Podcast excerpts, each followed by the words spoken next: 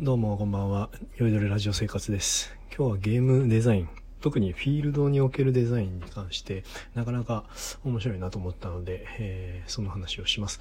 えー、ゴースト・オブ・ツシマっていうプレイステーション4で今話題になってるゲームで、あの、僕の周りの人も結構やってる人が多くって、で、ちょそれに感化されて、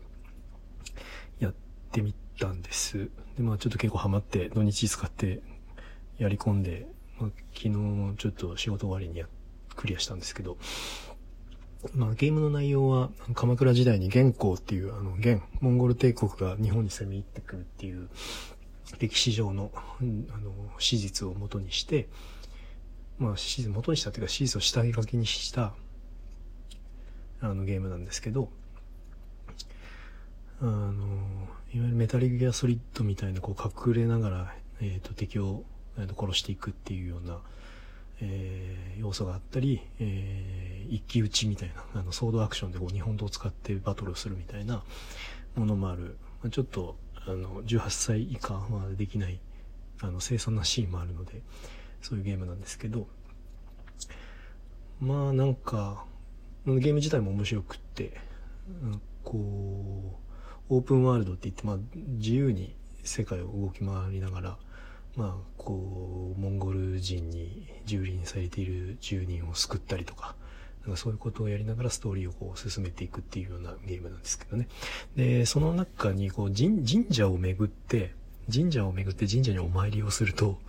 あの、ご符、お札をもらえて、まあちょっとこう、能力が上がるみたいな、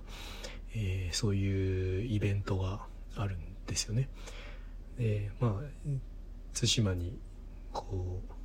点在している神社を巡りながら自分の能力を上げていくんですけど、そこ結構、あの、崖、切り立った崖の上に神社があったりとかして、なかなかそこの、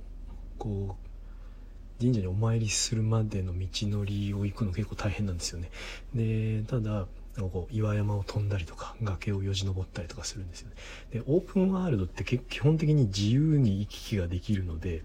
あの、自分がどこ行ったらいいかわかんないってなりがちなんですけど、このゲームかなりもう、なんなん、どっちかっていうと丁寧というか親切に作られていて、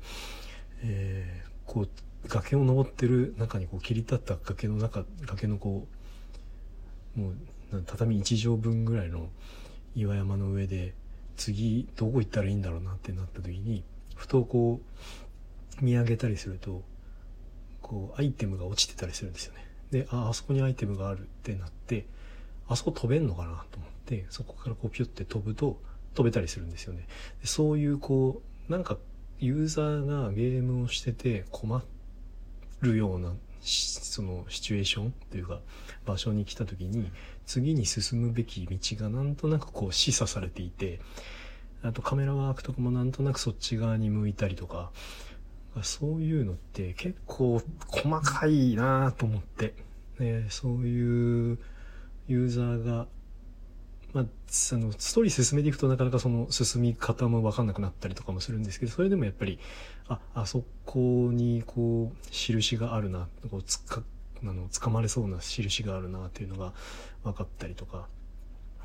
なんか、基本的に登登りをこう、上の方を目指してるのに、一旦下らなきゃいけないシーンもあって、これ本当に下って大丈夫なのかなって、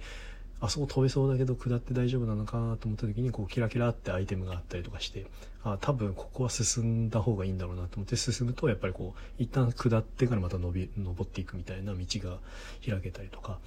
なんかそういう細かいデザイン、なかなかあのテキストとか映像とかのデザインではなくインタラクティブでこうユーザーがこう世界をコントロールする中でまあ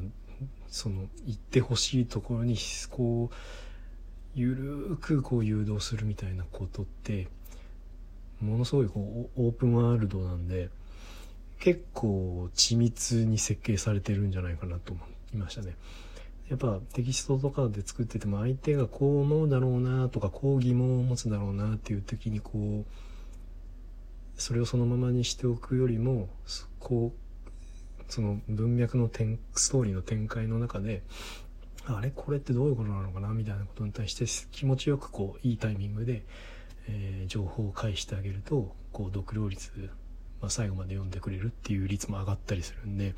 まあ、そういうことを考えながら作るんですけどゲームになるともう結構360度自由に動ける中でユーザーがこういう風に進むべきっていうのをこう直接的ではなく矢印とかがあるわけじゃないので直接的ではなく案に示し気も心地よくこう指し示してあげるデザインっていうのは結構丁寧でなんかそういう細やかさみたいなものが結構随所に散りばめられているゲームでなかなかねこうメインメインクエストっていうかメインのストーリーとサブストーリーみたいなのがあるゲームって結構最近多いんですけど僕はあんまサブストーリーちょっと大きながらメインストーリーをやる傾向がすごく高いんですけどこのゲームはサブストーリー全部クリアしてからメインストーリークリアするぐらいやり込みたくなるようなゲームでハマっちゃいましたね。なので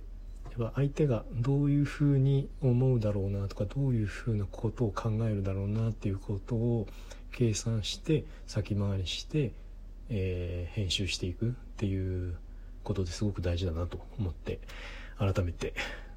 うん、そういう編集の妙みたいなものを考えさせられたゲームでした。はい。今日はこんなところでおやすみなさい。